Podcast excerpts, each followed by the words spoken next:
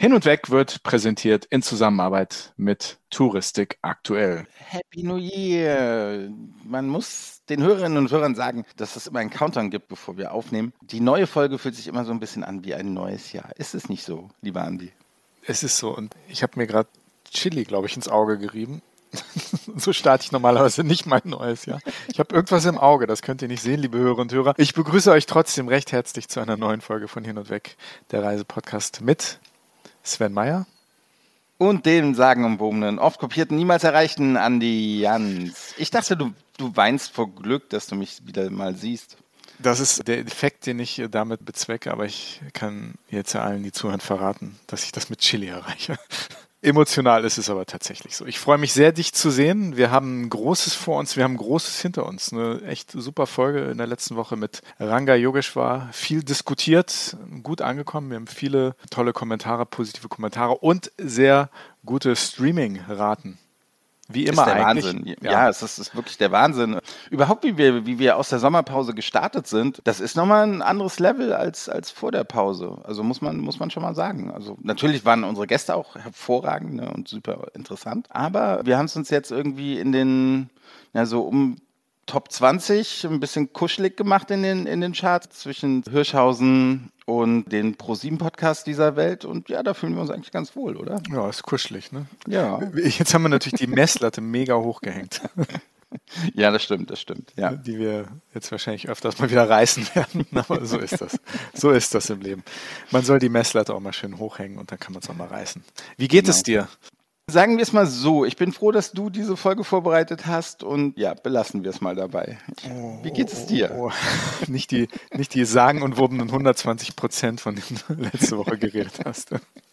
Mir geht's gut, danke der Nachfrage. Ich hoffe, euch, lieben Hörerinnen und Hörern, geht es auch gut. Wir haben, wie gesagt, eine spannende Folge letzte Woche gehabt. Wir haben ein bisschen auch online auf den Social Media Netzwerken mit euch ein bisschen darüber diskutiert. Ein interessanter Vorschlag vom TV-Moderator und Wissenschaftsjournalist Ranga Yogeshwar war die Idee des Dynamic Pricing. Also sein Vorschlag in Sachen Nachhaltigkeit war, nicht über Verbote zu gehen, sondern Flugtickets günstiger zu machen für Menschen, die an Fernzielen länger bleiben und entsprechend teurer zu machen für die, die kürzer bleiben. Wurde ein bisschen darüber diskutiert. Wir haben eine Umfrage gemacht auf Instagram. Ungefähr 70 Prozent der Leute, die das beantwortet haben, haben gesagt, ja, finden wir gut. Ein paar Leute fanden es nicht so gut. Ein paar Leute, die auch auf Insta in den Kommentaren gesagt haben, ja, es könnte ein bisschen zu kompliziert werden, dann wird es natürlich ähm, auch für Familien teurer, etc. etc.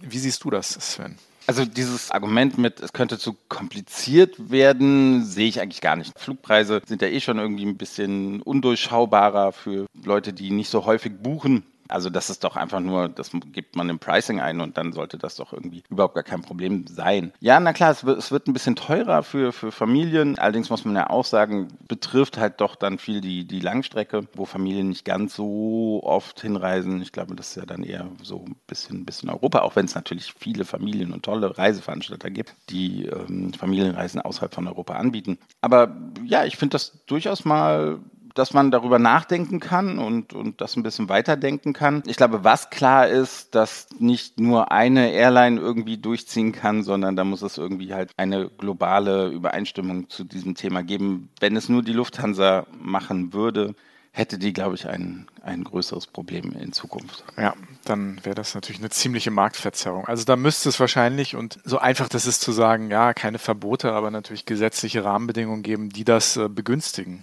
so ein Dynamic Pricing. Ne? Ja. Rede von Langstrecke. Ich freue mich wahnsinnig, nächste Woche auf die Langstrecke zu gehen. Aber ich bin ja, muss ich ganz ehrlich zugeben, ich bin ja ein Klimaschwein. Mein CO2-Fußabdruck ist sicher nicht besser als der von Ranga Yogeshwar. Und er hat das auch ganz offen zugegeben, hat gesagt, es ist wichtig, dass es Bewusstseinsveränderungen gibt, dass wir halt nicht einfach nur alles verbieten und damit sozusagen kontraproduktiv sind. Man muss die Leute mitnehmen. Ich bin, wie gesagt, da überhaupt nicht schuldlos. Und ich muss auch sagen, ich fliege nächste Woche in die Dominikanische Republik. Haben wir hier schon angekündigt. Wir werden auch podcastmäßig unterwegs sein. Ihr werdet von uns hören, liebe Hörer und Hörer. Es ist aber auch so, ich fliege nur für fünf Tage. Das ist eine echt lange Strecke. Das ist ein knapp zehn Stunden Flug. Und ich möchte das kompensieren. Ich habe mich schon mal umgeguckt auf den entsprechenden Portalen und ähm, finde das ganz interessant. Ich finde, da sollten wir auch hier im Podcast demnächst mal drüber reden, was das bedeutet, was die Möglichkeiten sind. Denn es gibt Möglichkeiten.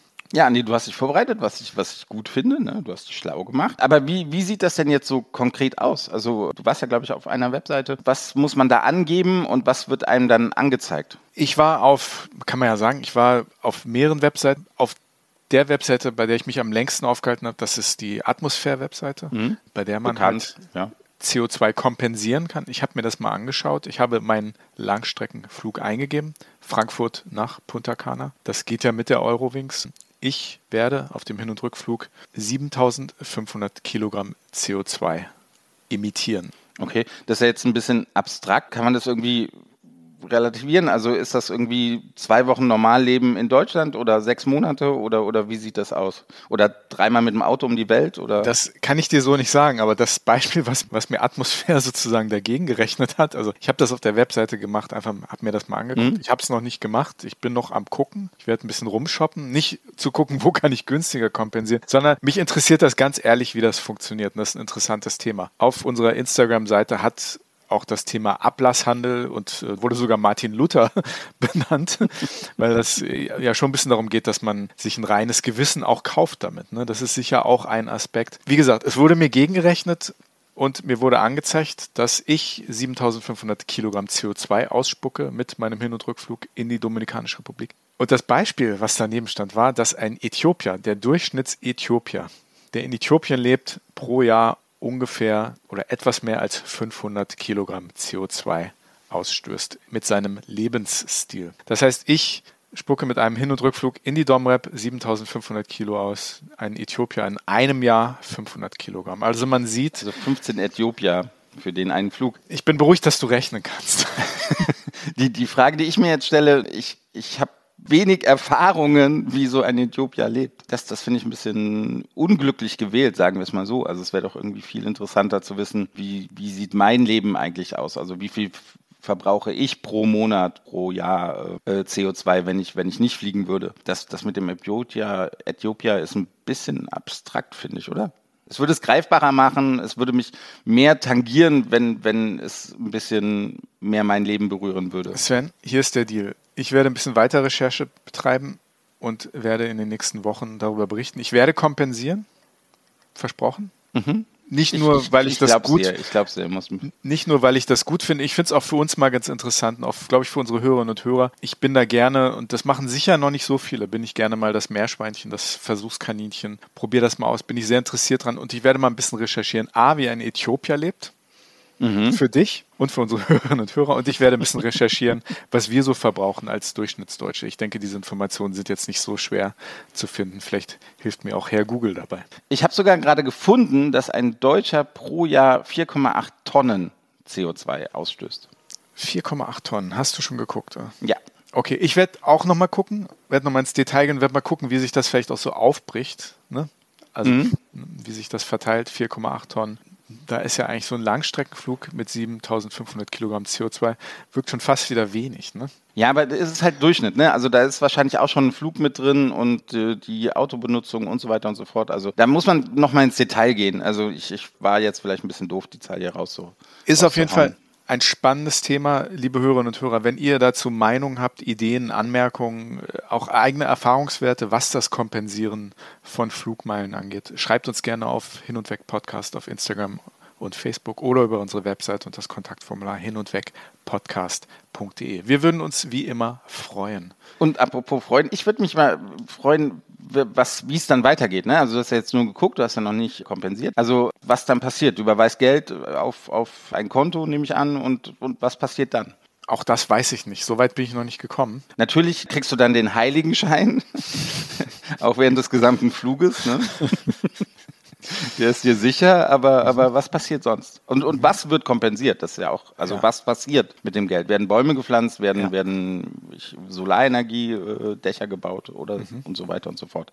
Das wäre schon mal interessant. Vielleicht sollten wir auch, und das jetzt zwischen uns, aber auch für unsere Hörerinnen und Hörer, vielleicht sollten wir mal mit jemandem reden zu diesem Thema aus der Kompensationsbranche. Alles zu überlegen. Spannendes Thema auf jeden Fall. Wir würden uns freuen, von euch zu hören. Meine große Frage ist, darf ich den Heiligenschein, wenn ich in der Dominikanischen Republik lande, auflassen? Oder muss ich ihn abnehmen? Nein, der geht nur für den Flug. Okay, alles klar. Was, was du dann wieder in der Dominikanischen Republik verbrauchst, geht nochmal extra. Okay. Ja. Mann, oh Mann, oh Mann. Aber wir bleiben beim Thema diese Woche. Wir haben letzte Woche mit einem in Anführungsstrichen Outsider geredet. Diese Woche sprechen wir mit einer Insiderin. Wir haben uns gedacht, wir wollen mal gucken, wie das Thema Nachhaltigkeit in der Branche besetzt ist, ganz operativ, was da geht, was da läuft und haben uns mit jemandem verabredet, darüber zu reden, wie das ganz konkret aussieht, wenn man als Reiseveranstalter Nachhaltigkeit umsetzt. Ja, ich glaube, es wird eine spannende Folge und ja, wir wünschen auf jeden Fall viel Spaß dabei. Los geht's. Hin und weg. Der Reisepodcast mit Sven Meyer und Andi Jans.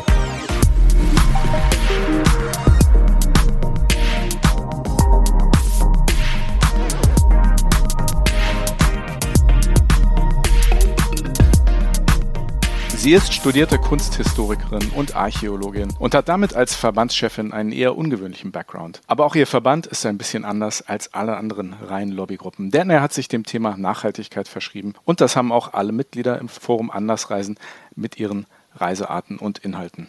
Das Forum Andersreisen ist auch der einzige Verband, auf dessen Webseite die Angebote seiner Mitglieder gebündelt, einsehbar und buchbar sind. Und nachdem wir letzte Woche mit einem Touristik-Outsider gesprochen haben, freuen wir uns sehr, heute mit einer echten Insiderin und Macherin über das Thema Nachhaltigkeit zu sprechen. Wir begrüßen recht herzlich die Geschäftsführerin des Forum Andersreisen, Petra Thomas. Hallo Petra. Hallo Andi, hallo Sven. Hallo Petra, schön, dass du dabei bist. Wir starten wie immer mit unserer Schnellfragerunde. Und die allererste Frage kommt von mir. Petra, Naturbeobachtung oder Ausgrabung? Du musst dich für eins entscheiden. Ach, Entscheidungen sind immer so gemein, aber das Tolle ist bei Ausgrabungen, dass sie meistens mitten in der Natur liegen. Und von daher hat man all in one. Ja, sehr gut umschifft. Ja, ja. Indien oder Myanmar? Ach, die Qual der Wahl. Ähm, ihr mögt ja kein nur Schwarz-Weiß. Ähm, mein Herz hängt in Myanmar, aber ich liebe Indien. Wir haben letzte Woche ein bisschen aufs Dach gekriegt von unserem Gast Ranga Yogeshwar, der gesagt hat, ähm, immer dieses, wie du eben schon sagst, schwarz oder weiß, immer das Entweder-Oder. Auf der anderen Seite ist es ganz gut, mal ähm, auch polarisierte Antworten geben zu müssen, weil das einen so ein bisschen herausfordert, ne? auch mal klare Kante zu zeigen. Das stimmt. Deswegen die nächste Frage, ganz leicht. Schnell etwas nachhaltig werden oder ganz langsam ganz nachhaltig werden? Auf jeden Fall nachhaltig werden, ist das Ziel und je schneller, desto besser. Mhm. Aber die Betonung war auf etwas oder ganz. Na, ich, ich glaube, dass die Option nicht besteht, dass wir nicht nachhaltig agieren als Gesellschaft. Von daher ist es tatsächlich eher die Frage, wie wir schnell dahin kommen und nicht möglichst wenig kleine Schritte zu machen. Hm, auch keine schlechte Antwort. Fischbrötchen oder Curry? Oh, ich bin vegetarisch, von daher das hoffentlich vegetarische Curry. Gut, aber du bist Hamburgerin, ne? In der Tat, ja. Und es ist auch nicht so, dass ich gar keinen Fisch esse. Das gehört ein bisschen zur Heimat dazu. Okay. Gut. Die letzte Frage ist, finde ich, besonders gemein. Arbeitgeberverband oder Arbeitnehmerverband? Es kommt auf das Miteinander an. ja, fast als ob du auch Pressesprecherin bist. Sehr gut. Fantastische Antwort. Aber wenn du dich entscheiden müsstest, ihr seid ja im Endeffekt mit dem, was ihr auch an sozialer Nachhaltigkeit sozusagen vertritt, seid ihr im Endeffekt für alle Seiten da, ne? Ja, es ist, wichtig, es ist wichtig, alle, die im Tourismus arbeiten, mitzudenken. Das ist ja, mhm. wir sind eine Dienstleistungsbranche, die von der, von den Menschen lebt, die in ihr arbeiten. Und deswegen ist es so wichtig, dass wir darauf auch sehr viel Wert legen, dass wir aufeinander achten und eben auch faire Arbeitsbedingungen bieten. Und das ist für den Arbeitgeber, deswegen, ich würde das gar nicht so als, als, als Gegenpole aufbauen wollen. Denn ein guter Arbeitgeber sorgt sich um seine Arbeitnehmenden und hat deswegen einen besseren Wert für, für, für das ganze Unternehmen. Es geht nicht ohne einen, untereinander letztlich. Sehr gut geantwortet. Wieder die Pressesprecherin. Ja. Nein, nein. Hier hat jemand sehr viel Erfahrung mit den Medien schon. Ja, ja steigen wir ein. Ne? Sven. Genau, äh, das Forum Andersreisen ist vielen bekannt in der Tourismusbranche, auf jeden Fall. Gerade zum, zum Thema Nachhaltigkeit es gibt vielleicht aber auch Leute, die äh, das Forum Andersreisen noch nicht so gut kennen. Kannst du uns kurz erklären, wer seid ihr, was macht ihr, was sind eure Ziele?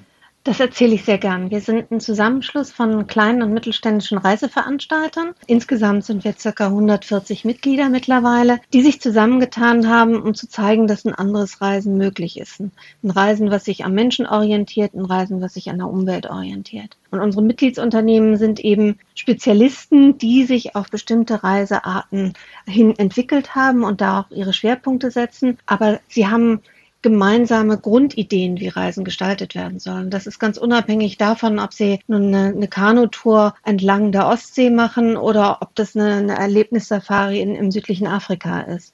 Also diese Grundkriterien, diese Einigkeit darüber, worauf zu achten ist bei einer Reise, das eint eben die gesamte Gruppe. Bevor wir gleich noch ein bisschen näher auf eure Kriterien, euren Kriterienkatalog eingehen. Eine, finde ich, ganz wichtige Frage. Eins eurer Mitglieder, Chamäleon Reisen, hat während der Pandemie diesen Ausspruch geprägt und gesagt, Reisen hält die Welt zusammen.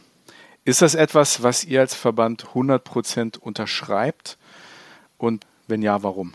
Ich finde, das ist ein guter und wichtiger Satz, der auch von unserem Verband so mitgetragen wird, weil Reisen eben auch bedeutet, Lebensrealitäten und den Alltag ähm, an verschiedenen Orten kennenzulernen und so ein bisschen seinen eigenen, sein eigenes Schneckenhaus zu verlassen, um eben auch sich zu verständigen, sich auszutauschen und damit die Welt zusammenzutragen. Unser Leitspruch geht noch ein bisschen weiter. Unser Leitspruch heißt eigentlich, es geht um die Welt.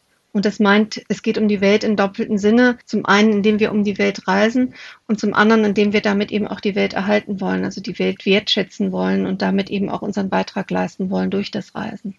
Eigentlich wollten wir heute nicht über Covid-19 reden, aber zum, zum, zum Background, ich bin gerade in einem Hotel in Berlin und ja, mir ist gerade eben etwas aufgefallen, wirklich drei Minuten vor der, vor der Aufnahme. Ich wollte mir noch ein, ein Wasser holen aus, aus dem Bad und habe jetzt festgestellt, ja, dass es mir, dass es nur noch Einweg-Plastikbecher in meinem Hotel gibt und ja, sehr traurig. Wie ist eure Einschätzung? Hat Covid-19, die Pandemie, dazu geführt, dass Nachhaltigkeit so ein bisschen in den Hintergrund gerückt ist? Weil ich bin mir sicher, dass dieses Hotel vorher keine Einwegbecher mhm. im Bad hatte mhm. für die Gäste. Ich glaube, dass sowohl als auch, das ist wieder so eine Antwort, die zwischen beiden Polen hin und her äh, äh, äh geht. Das eine ist natürlich, dass die Infektion, äh, Infektionsschutzmaßnahmen leider einen Beitrag leisten ähm, durch wiederum Einwegmaterialien, wie du es eben genannt hast, den Plastikbecher oder eben auch Plastikflaschen. Viel aber auch, wir, wir sind plötzlich mit sehr viel Einweg umgeben. Wir haben diese Hygieneschutzmasken. Äh, ähm, das hat sicherlich für, für äh, für die Nachhaltigkeit im, gerade in, im Sinne von Müllvermeidung oder Plastikvermeidung hat das eher Nachteile mit sich gebracht, weil das aus Hygienegründen einfach neu eingesetzt wurde. Auf der anderen Seite aber hat natürlich Covid-19 auch eine starke Wirkung auf jeden Menschen gehabt. Also auf jeden Menschen so ein bisschen auch wieder sich auf die, die Grundlagen und die Grundzüge des Lebens zurückzubesinnen, also auf das, was wir an, an Basis eben haben. Wir waren ja zum ersten Mal im Leben eingeschränkt. Ich weiß nicht, wie es euch geht. Ich hätte nie gedacht, dass so schnell die Grenzen in Europa sich schließen. Das war für mich unvorstellbar. Und dieses Gefühl, nicht mehr überall hin zu können, Gefühl, auch zum Teil das Gefühl, besser zu Hause zu bleiben und gar nicht mehr aus der Haustür zu geben, hat natürlich auch zu so einer inneren Bewusstseinsänderung führen können bei vielen Menschen, die einfach sagen, was ist mir denn eigentlich wichtig im Leben? Wo möchte ich denn eigentlich eigentlich hin? Wenn man das verliert und diesen Verlust von Freiheit spürt, dann bekommt Reisen natürlich auch eigentlich wieder einen ganz anderen Wert.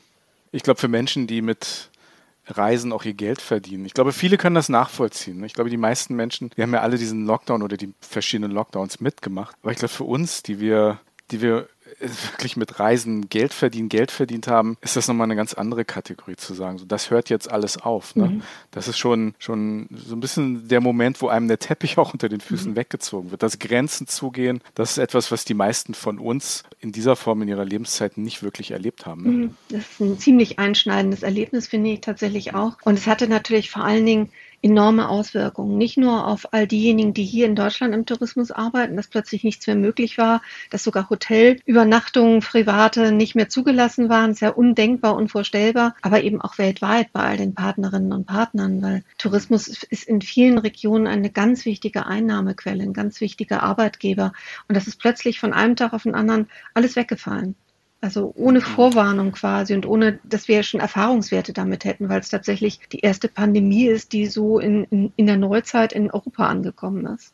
Bevor wir da gleich nochmal drauf zu sprechen kommen, wir haben eben schon mal über den Kriterienkatalog gesprochen, beziehungsweise du hast das schon mal angerissen. Lass uns aber mal kurz reden. Was muss man denn erfüllen, um bei euch Mitglied zu werden? Also dieser Kriterienkatalog, den du erwähnt hast, ist das sowas wie ein Glaubensbekenntnis, wenn man Mitglied werden möchte, oder ist das ganz pragmatisch und konkret? Also sozusagen Maßnahmenkatalog, den man wie abhaken muss und dann darf man ins Forum anders reisen. Ne? Ja, der Kriterienkatalog ist tatsächlich unser Herzstück. Ein Stück weit auch das Leitbild für die Arbeit der, der, der Mitgliedsunternehmen. Er beschreibt sehr detailgenau, was wir unter einer nachhaltigen Reise verstehen und wie sie organisiert sein muss. Und da gibt es natürlich so ein paar grundlegende Gesetzes und Gesetzes als, äh, Gesetze als Rahmengebung, ähm, in dem das Ganze gestaltet wird, zum Beispiel eben die Menschenrechte oder Naturschutzrichtlinien. Aber es gibt eben ganz viele pragmatische Dinge. Der Kriterienkatalog gliedert sich nach dem, wie eine Reise sich aufbaut. Von der Anreise über die Unterkünfte, über die Aktivitäten vor Ort, über die Partnerinnen und Partner in der Destination, Reiseleitung, die Partneragenturen, bis hin eben zu aber natürlich dem Reisegast oder der, der der Reisegästin, wie,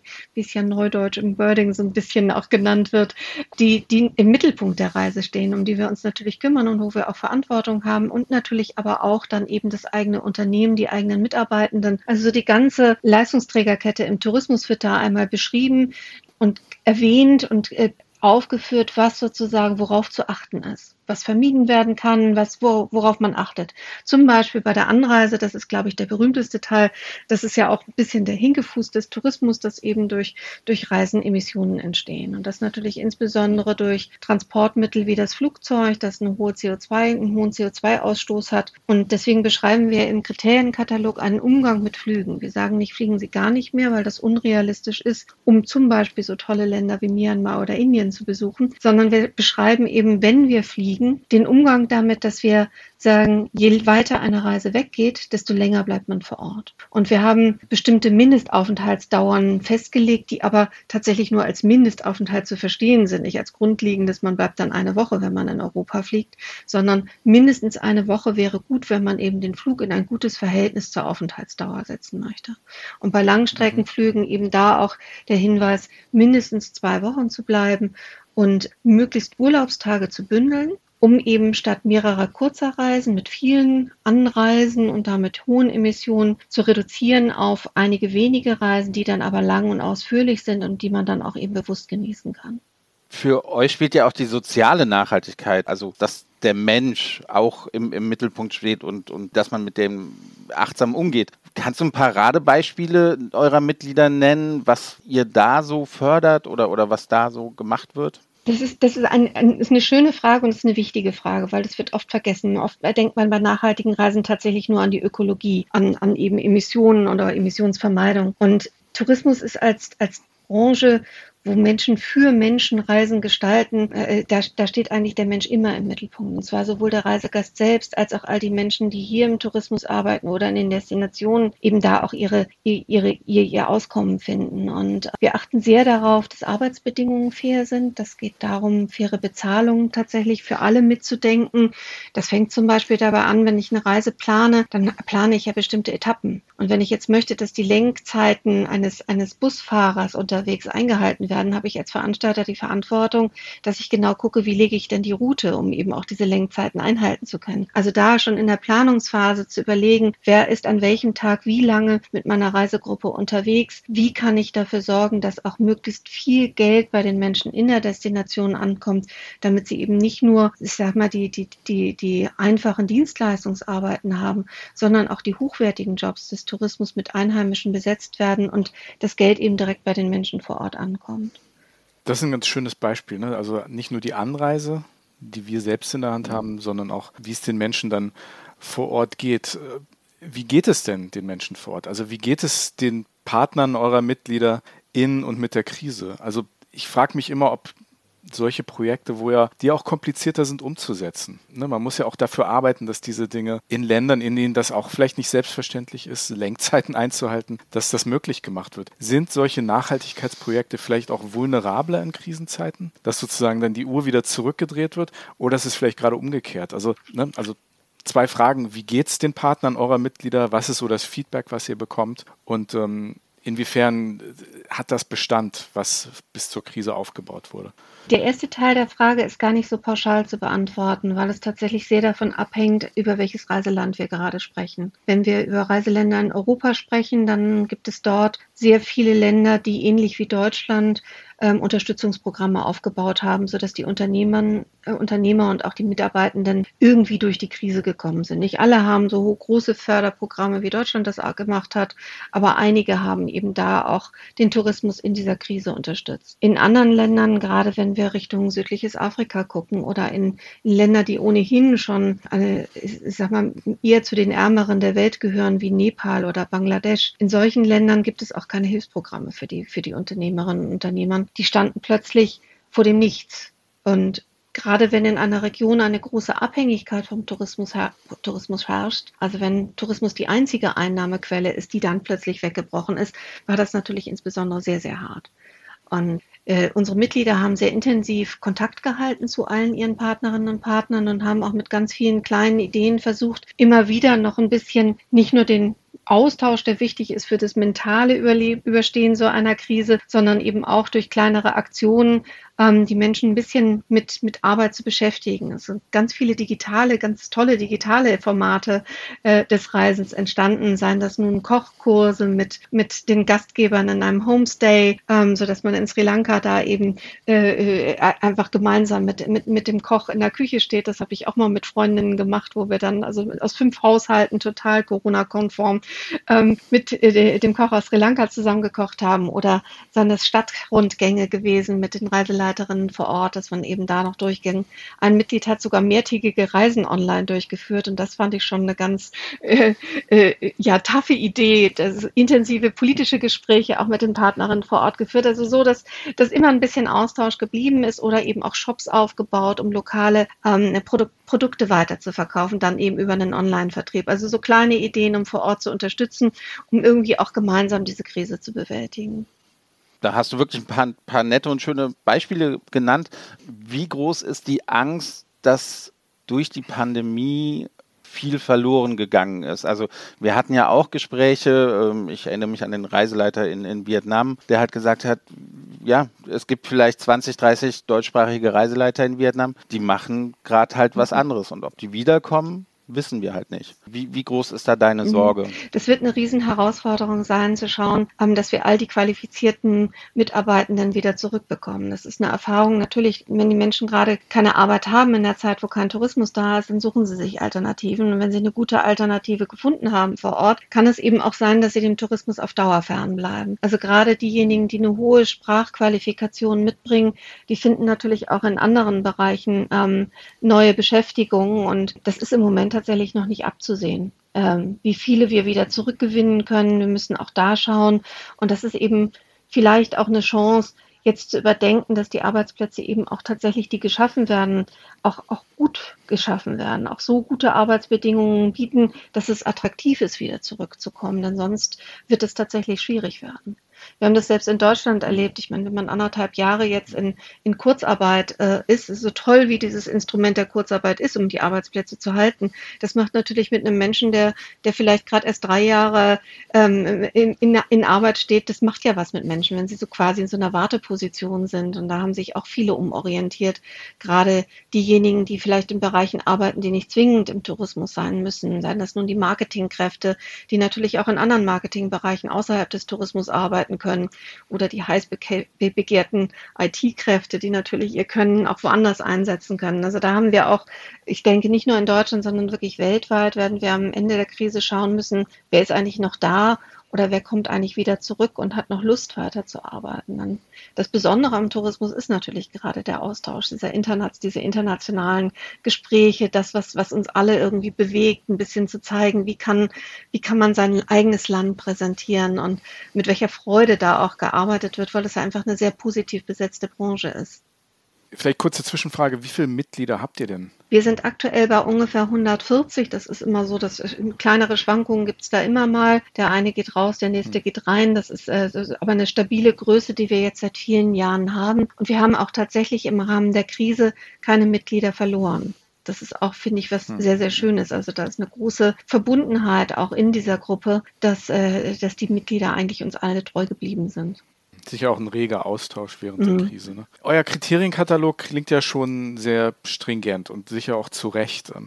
Wer kontrolliert denn das? Also habt ihr richtige Kontrollmechanismen oder ist das etwas, was die Mitglieder vor allem auch selbst tun? Ne? Ja, beides sozusagen. Das, der, der, der Kriterienkatalog ist eine Selbstverpflichtung, die jedes Mitglied, das zu uns kommt, eingeht und unterschreibt. Also da ist schon sehr viel mhm. Eigeninitiative auch gefordert und gefragt. Und das ist ähm, das Besondere an den Unternehmern, Unternehmern und Unternehmerinnen ist, dass sie das alles aus Überzeugung machen. Das ist sehr wichtig. Also da ist eine innere Überzeugung, das auch machen zu wollen. Ähm, wir können aber natürlich, wenn ich, sage, wir haben 140 Mitglieder mit über 4000 Reisen weltweit, das kann niemand eins zu eins überprüfen. Von daher haben wir im, im Verband auch über viele, viele Jahre immer wieder diskutiert, wie können wir denn tatsächlich da auch einen Mechanismus einführen, ähm, der auch Gewissheit liefert, dass das dann alles so umgesetzt wird.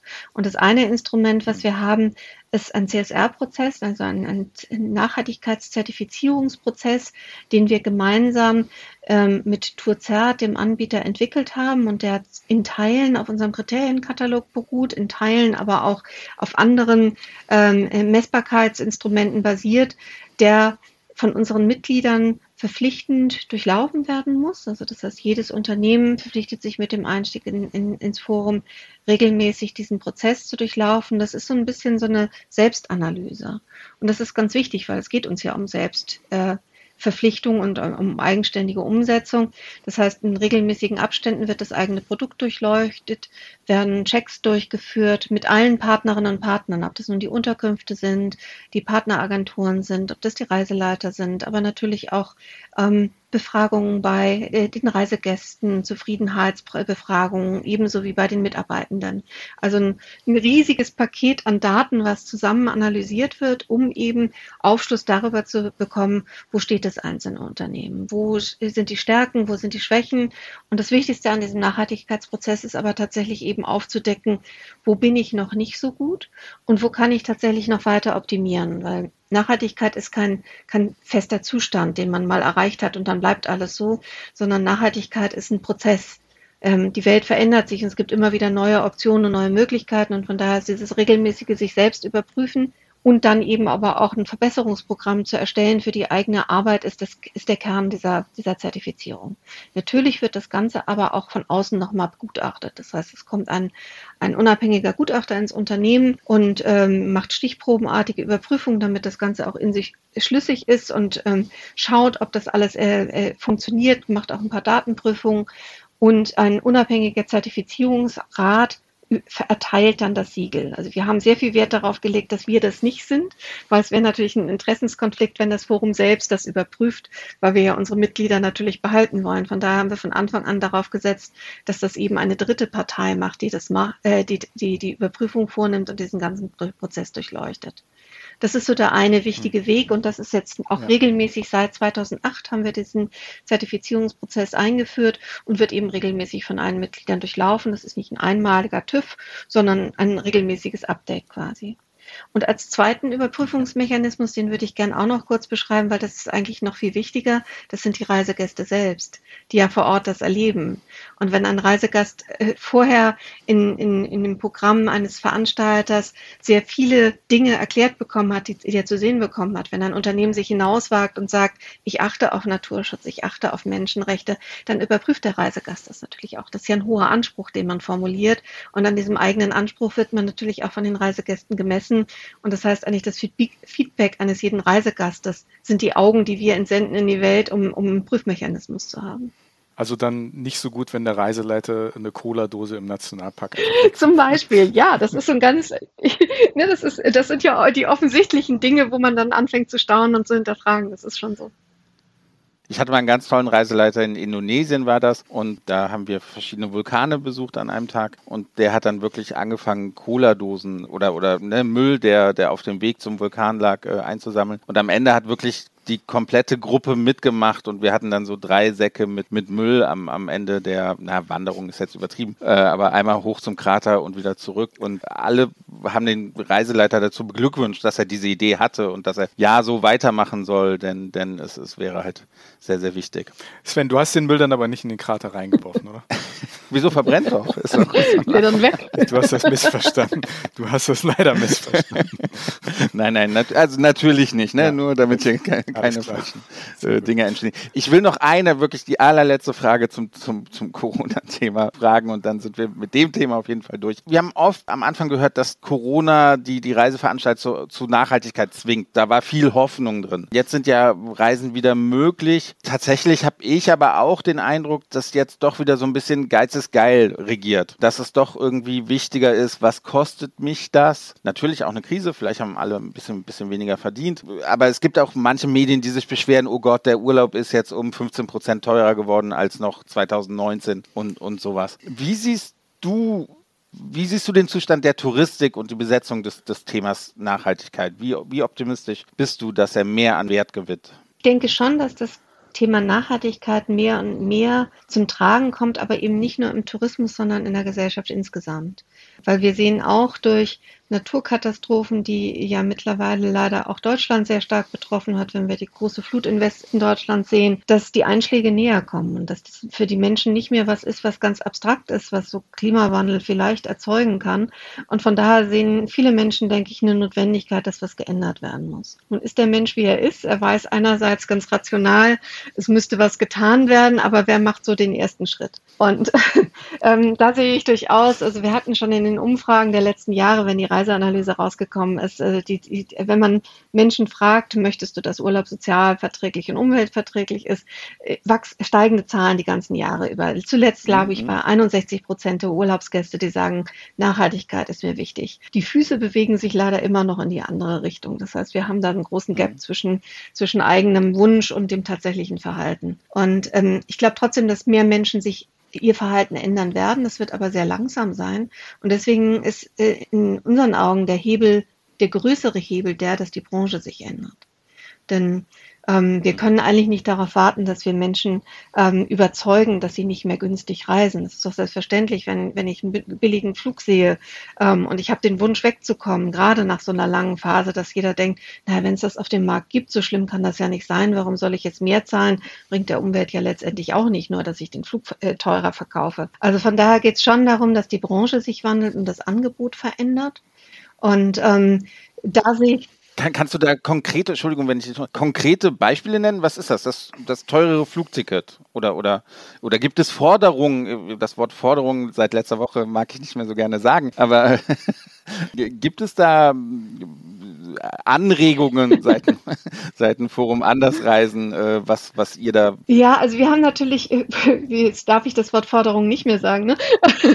wir haben natürlich politisch, äh, sind wir eine Interessensvertretung. Das kommt oft ein bisschen, wenn, wenn man uns, unsere Gruppierung sieht, oft ein bisschen zu kurz, aber wir sind politisch schon sehr aktiv, um eben gerade Umweltthemen, soziale Themen im Tourismus voranzubringen. Von daher ist schon, schon natürlich die Forderung, dass auch von staatlicher Seite Veränderungen vorgenommen vorgenommen werden, weil der einzelne Marktteilnehmer dies alleine nicht machen wird. Und da geht es zum einen natürlich darum, dass äh, Subventionen von besonders klimaschädlichen äh, Treibstoffen einfach mal eingestellt werden. Denn im Moment ist es ja tatsächlich absurd, dass Flugbenzin günstiger steuerlich betrachtet wird als, als, als jede nachhaltige Form des Transportes, wie zum Beispiel Solarenergie. Und das ist, ist, sind falsche, falsche Instrumente, die der Staat letztendlich da liefert und die auch den Tourismus betreffen. Also da geht es viel darum zu schauen, das eine ist der Hebelpreis, aber der Hebelpreis allein wird noch nicht zu einer Verhaltensänderung führen. Von daher ist auf der anderen Seite eben auch ganz, ganz deutlich zu zeigen, dass mit dem mehr eingenommenen Geld, wir reden ja jetzt viel über eine zusätzliche CO2-Abgabe auf allen Energiestoffen, nicht nur Flugbenzin, sondern in allen Lebensbereichen, dass eben das Geld aber nicht irgendwo im Steuersäckle verschwindet, sondern dass man diesem Geld eben auch gezielt Veränderungen vorantreibt. Zum, zum einen in Klimaschutz investiert, also so eine zweckgebundene Abgabe schwebt uns eigentlich eher vor, weil die eine Veränderung erzeugt, die eben zum einen meinen kann, man, man fängt jetzt an, die Natur zu regenerieren, denn das brauchen wir dringend, das soll nicht irgendwo investiert werden. Und zum anderen muss damit gezielt Forschung auch vorangetrieben werden, denn auch der Tourismus muss ja dekarbonisiert werden. Das wird nicht morgen oder übermorgen sein. Das wird auch nicht in zehn Jahren gelingen, weil es einfach sehr komplex ist, ähm, Treibstoffe so zu denken, dass sie tatsächlich frei von fossilen Brennstoffen sind.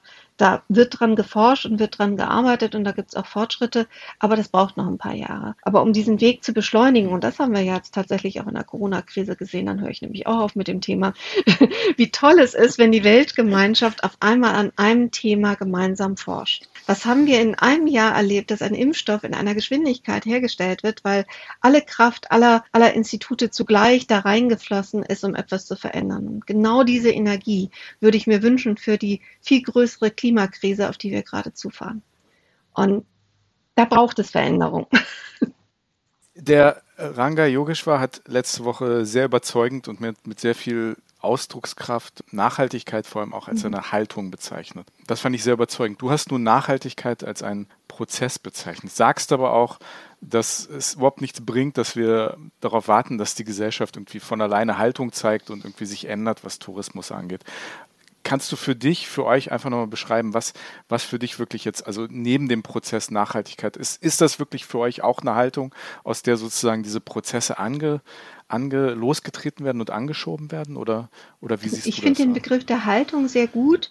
Für uns ist es noch viel stärker eine Wertschätzung. Also es geht um den Wert des Reisens, es geht hm. um die Qualität des Reisens, um, um tatsächlich aber auch um, um die positive Kraft des Reisens. Dann natürlich ähm, können Reisen Schaden zufügen, sowohl in ökologischer wie sozialer Hinsicht. Aber unser Antrieb ist es ja genau das zu vermeiden. Und nicht nur zu vermeiden, sondern umgekehrt zu denken, wie kann Reisen einen positiven Beitrag für nachhaltige Entwicklung äh, leisten. Und das kann man eben in den indem man darauf achtet, wie Reisen gestaltet werden. Und das ist eben tatsächlich, da geht es um Wertigkeit, um Wert miteinander, um Wertschätzung. Und ähm, wir haben jetzt in der Krise ja beispielsweise gesehen, wie viele Naturschutzprojekte auf einmal nicht mehr umgesetzt werden konnten, weil eben, das hat der WWF hat eine Zahl genannt, von 40 Prozent aller Naturschutzprojekte weltweit werden nur durch den Tourismus finanzierbar gemacht. Und ähm, das gilt nicht nur für, für, für Naturschutz. Ihr habt zu Anfang mal kurz eingeführt, ähm, dass ich Kunsthistorikerin bin. Es gilt auch für den ganzen Kulturbereich. Also viele Kulturprojekte oder der Erhalt vieler Kulturmonumente ist tatsächlich nur durch den Tourismus möglich. Das sind nicht nur die UNESCO-Welterbestätten, sondern das sind viele kulturelle Traditionen, die durch Tourismus erhalten werden und für den Tourismus erhalten werden. Da geht es jetzt nicht um die bunten Kostümshows, sondern da geht es tatsächlich darum, dass Reisenden Interesse an alten Handwerksbetrieben beispielsweise haben oder an alten Webetechniken haben und dadurch es eben auch interessant ist, diese Techniken weiterzuführen und zu erhalten und darüber aber auch Gelder zu generieren und damit auch einen Wert damit äh, weiterzutragen. Also geht gar nicht ums, ums weniger Reisen, sondern eben Forum anders reisen. es geht auch anders. genau. Wir können auch anders alles, was du jetzt so gesagt hast, geht ja auf einen Satz von dir zurück und da möchte ich dich jetzt zitieren. Reisen bedeutet für mich entdecken und begegnen mit Augen, Herz und Seele. Ich hoffe, das Zitat war richtig. Wie, wie setzt du das auf, auf Reisen um? Wie reist du? Wie reise ich anders? ja, im Moment in Pandemiezeiten wie viele andere Menschen erstmal innerhalb Deutschlands. Das habe ich zwar auch vor Pandemiezeiten gemacht, aber jetzt im Moment ist das einfach auch ein, ein wichtiger Weg, zu entdecken, was vor der eigenen Haustür ist, was ja auch was sehr, sehr Besonderes ist, wenn man gerade mal die Einschränkungen auch erlebt hat. Aber mir geht es viel darum, was kann ich auch im, im Detail für mich entdecken und erleben. Ich liebe das, wenn ich Gastgeberinnen und Gastgeber habe, die in kleinen privat geführten Hotels sich Gedanken gemacht haben, wie sie Gäste begrüßen möchten, wie, wie, wie, wie jedes Zimmer gestaltet ist, was auf dem Frühstücksbuffet oder bei der, auf der Frühstückskarte oder auch bei der bei, beim Verpflegung, Verpflegungseinheiten ist. Sorry. Also da wirklich sehr detailfreudig zu schauen, was ist regional anders, was kann ich Neues äh, einfach an Gerichten auch mal mit nach Hause nehmen? Was kann ich Neues kulturell entdecken? Ich war jetzt gerade am Chiemsee und habe in einem ganz wunderschönen, umgebauten alten Pferdehof gewohnt, der direkt am See lag. Und die Gastgeberinnen hatten sich halt Gedanken darüber gemacht, wie möchten, was möchten wir mit unseren Gästen da machen? Was möchten wir ihnen bieten? Und das ist alles sehr, sehr einfach und sehr schlicht gewesen, aber jedes Detail war eben schön. Sei das nun eine kleine, kleine Essenskarte. Und die sind in ihrer Region sogar dafür bekannt, dass eben nicht nur die Übernachtungsgäste dort essen, sondern auch viele Menschen, die in der Region drumherum wohnen und dass sich die Bewohnerinnen der Region schon manchmal ärgern. Es gibt da Tage, an denen dürfen nur die, die, die Bewohnerinnen des Hotels dort essen und alle anderen müssen draußen bleiben. Also da gibt es so kleine Aufstände in der Region, weil es einfach so nett da ist. Es ist einfach ein sehr, sehr netter Ort direkt am See. Mhm. Und diese kleinen Entdeckungen sind letztlich das, was so eine Reise ausmacht. Oder die Begegnung mit einem Busfahrer, das mhm. ist sehr abgelegen und wir waren halt mit der Bahn da. Das ist nicht immer einfach, äh, muss man ein bisschen besser planen. Und wir hatten dann gleich den ersten Busfahrer, der da in dieser völlig abgelegenen Ecke uns Tipps gegeben hat, wo wir überall noch hinfahren können und noch gezeigt hat, und hier müsst ihr dahin umsteigen und hier hätte ich noch eine Idee und wenn ihr morgen wiederkommt, ich fahre morgen die und die Strecke. Also das sind diese kleinen Begegnungen, dass man ins Gespräch kommt mit den Menschen vor Ort und einfach da erzählt, äh, dass jemand erzählt, wie, wie, wie kann man dort sich am besten bewegen, wo sind die schönsten Plätze, wo sind die schönsten Orte und sich auch ein bisschen Zeit nimmt, sich treiben zu lassen und nicht so ein vollgestopftes Programm hat, dass man irgendwie nach Reiseführer abarbeitet, sondern tatsächlich auch ein bisschen offen ist für das, was, was man vor Ort entdecken kann. Ihr habt gerade ein neues Online-Magazin rausgebracht, ne? das heißt Reiseperlen, wenn ich das richtig gesehen habe. Was ist das genau und warum habt ihr das gestartet?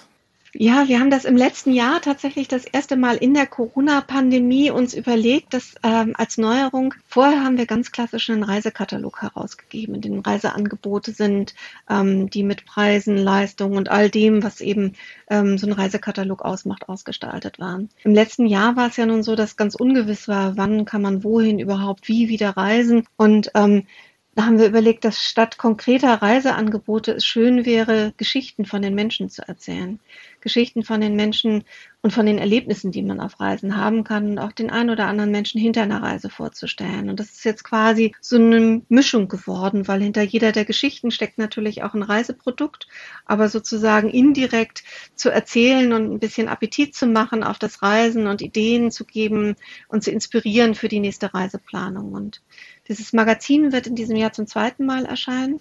Es ist sowohl bei ähm, unseren Mitgliedern als auch bei den Reisegästen und was mich auch gefreut hat, als auch bei, bei den Reisebüros äh, sehr, sehr gut angekommen. Also wir haben da sehr viel positive Resonanz drauf bekommen, sehr viel Nachbestellungen auch des Magazins, weil, weil es eben durch das Blättern anregt, dazu ein bisschen schon auf Gedankenreise zu gehen und sich auch über die Geschichten zu freuen, auch wenn man selber gerade vielleicht nicht reisen kann. Und natürlich mit dem Ziel, dass am Ende doch wieder Menschen ganz bewusst auf Reisen gehen. Also es ist kein reines Online-Magazin. Ne?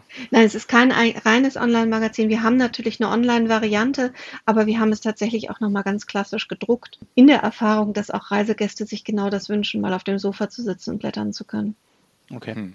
Ansonsten wahrscheinlich downloadbar auf eurer Webseite, oder? Ja, genau. Natürlich, natürlich. Du selbst hast ja mal als Reiseleiterin und Produktmanagerin äh, beim Reiseveranstalter gearbeitet. Juckt es dich manchmal, zurück ins, ins, ins Feld zu gehen. Ich meine, du könntest all deine Wünsche, die du an einer Reise hast, könntest du alle sofort umsetzen äh, und, und müsstest nicht diskutieren darüber, warum, warum man sich das als Verband wünscht.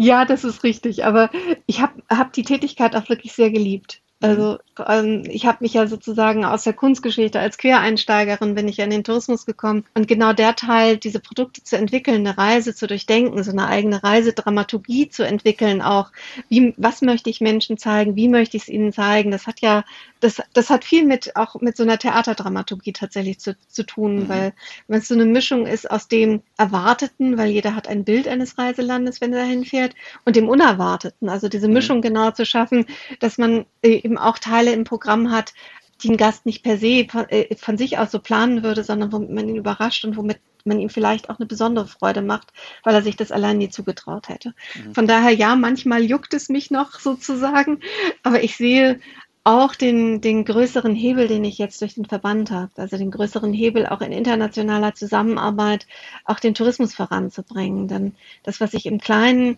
ähm, detailreich und sehr liebevoll quasi in der Gestaltung früher gemacht habe, das kann ich jetzt im Großen voranbringen, um, um damit tatsächlich auch den Tourismus zu transformieren. Was, was plant ihr denn jetzt für die unmittelbare Zukunft mit dem Verband? Also ihr habt das Magazin rausgebracht, aber ihr habt ja sicher jetzt in die Zukunft schauend ähm, auch noch andere Themen und, und Aktionen, die ihr platzieren wollt, oder? Mhm. Wir haben verschiedene Themen, die oft auch kontinuierlich sind. Also nicht immer sozusagen einmal gemacht und dann fertig. Wir arbeiten zum Beispiel mit einzelnen Reisedestinationen ganz gezielt zusammen haben eine lange Kooperation mit Katalonien beispielsweise. Das mit einem, einer Herausforderung, die, die man sich gerade gar nicht vorstellen kann, nämlich ne, mit dem großen Thema Overtourism sehr intensiv befasst war, weil die Metropole Barcelona einfach zu viele Menschen zur gleichen Zeit anbeherbergt hat und das Hinterland Kataloniens äh, einfach überhaupt keine Reisegäste hatte. Und da für eine bessere Besucherlenkung zu sorgen, das war die Idee der Zusammenarbeit mit Katalonien. Da sind wir immer noch im kontinuierlichen Austausch. In diesem Jahr, das ist ein Projekt, wo ich nächste Woche auch tatsächlich nochmal mitreise und hinreise, arbeiten wir mit der Amalfi-Küste zusammen. Ähm, vielleicht die Küste, die bekannteste Küste Italiens, so das Sinnbild Bella Italias, wenn man so denkt, so Positano, Amalfi, diese Bergdörfer, die da am Hang hängen und wunderbar sich übers Meer spiegeln. Und auch da ist es so, dass ähm, die Küstenhotels ähm, immer voll ausgebucht sind, die Küstenstraße im Verkehr erstickt, aber auch da im Hinterland fast kein Tourismus stattfindet. Und da haben sich ganz interessant 14 Gemeinden zusammengetan, um hier einen Imagewandel voranzubringen, um zu zeigen, bei uns kann man so viel mehr als nur aufs Meer blicken. Bei uns kann man ganz toll die Zitronenbauern besuchen oder kann Pasta machen, kann im Hinterland Wanderungen unternehmen. Es gibt ganz tolle kleine Kirchen. Also da ist eine ganz interessante Zusammenarbeit, weil, weil es aus der Region selbst kommt. Und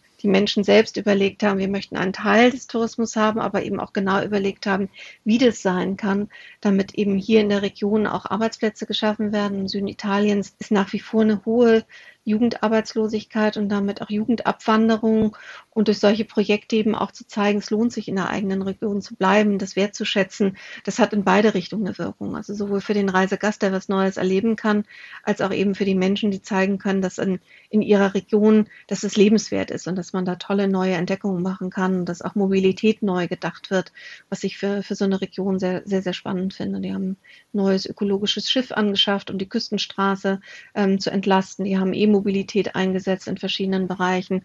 Also da ist eine, auch für Italien ähm, eine sehr fortschrittliche Entwicklung eben gerade am Laufen.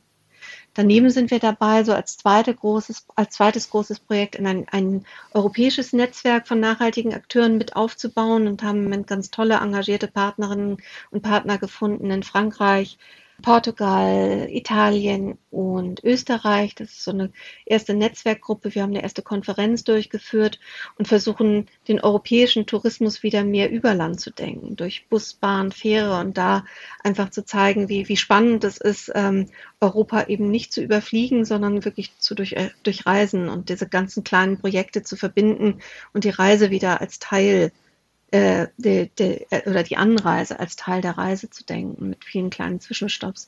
Und das ist ein großes Projekt, was wir jetzt für die nächsten Jahre planen, gemeinsam mit den Akteuren, um auch die Sichtbarkeit von diesen ganz vielen engagierten ähm, Hoteliers, ähm, Aktivitätenanbietern und Veranstaltern in ganz Europa auch zu erhöhen. Das klingt aber auch ganz hoffnungsvoll. Ja. Ich glaube tatsächlich, das hat gerade erst angefangen, eure Arbeit. Also ich glaube, dass sie in, in den ja, nächsten Jahren auf jeden Fall sehr viel wichtiger wird, dass ihr mehr Gewicht habt, dass, dass ihr mehr gefragt werdet, wie, wie kann ich denn jetzt nachhaltiger werden, meine Reisen anbieten. Also ich glaube, ja, auf euch kommt viel, viel Arbeit zu in, in den nächsten Jahren.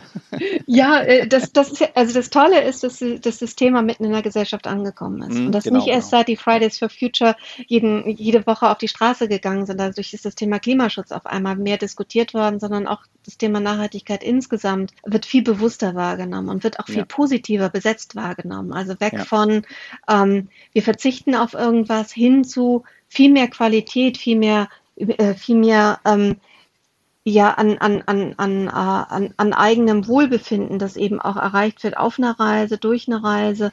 Und äh, also da, da denke ich, ist eine, eine sehr positive ja, Option in die Zukunft, so eine Vision, die sich tatsächlich erfüllen kann, die sich aber auch erfüllen muss. Also bei all dem, was ich positiv rede, ist das ähm, für mich eine Notwendigkeit. Also es ist nicht die Option zu sagen, wir werden nicht nachhaltig im Tourismus. Das wird nicht funktionieren, weil wir uns ja der eigenen Grundlage entziehen. Also es geht schon darum, wie beschreiten wir diesen Weg und ich glaube, dass wir da einen ganz schönen Zahn zulegen müssen. Aber es ist ja ein schönes Framing zu sagen, es geht nicht um weniger oder es gar nicht zu machen, sondern halt eben anders zu reisen. Ne?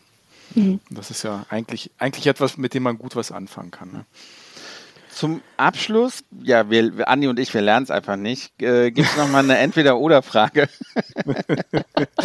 okay. Ähm, die wir aber, die, die wir jedem Gast stellen. Du hast am Anfang gesagt, du, du liebst Indien und, und Myanmar. Du hast jetzt erzählt, dass du aber auch äh, einen, einen wunderschönen äh, Urlaub im, im Süden von Deutschland verbracht hast, da so kleine äh, touristische Perlen gefunden hast. Hin oder weg?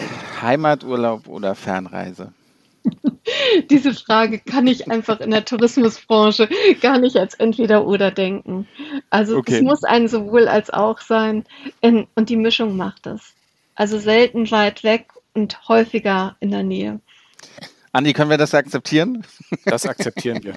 Ich, glaube, das ist, das ist ein sehr guter Ansatz. Ja.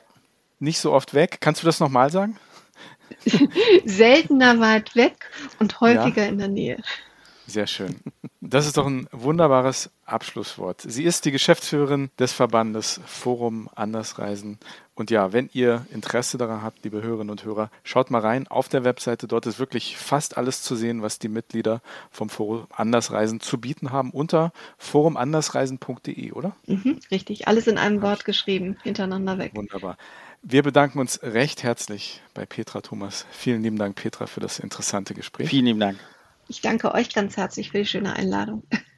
Und liebe Hörerinnen und Hörer, wenn ihr Fragen, Kommentare oder Anmerkungen habt, könnt ihr uns wie immer kontaktieren auf Instagram oder Facebook unter Hin und Weg Podcast oder auf unserer Webseite hin und weg podcast.de. Ihr kennt den alten Spruch, das 24 Stunden Qualitätsversprechen von Sven Meyer. Er antwortet euch. So sieht's aus. Ja.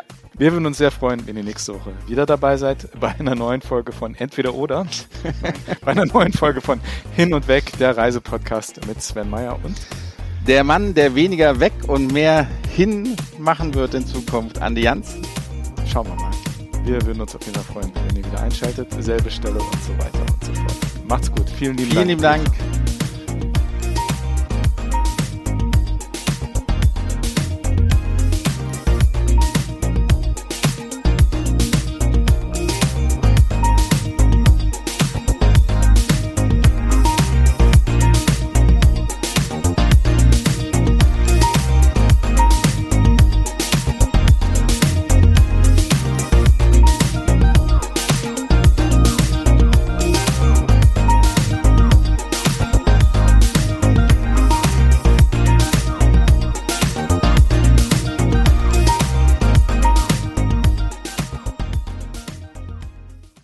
Hin und Weg wurde präsentiert in Zusammenarbeit mit Touristik aktuell.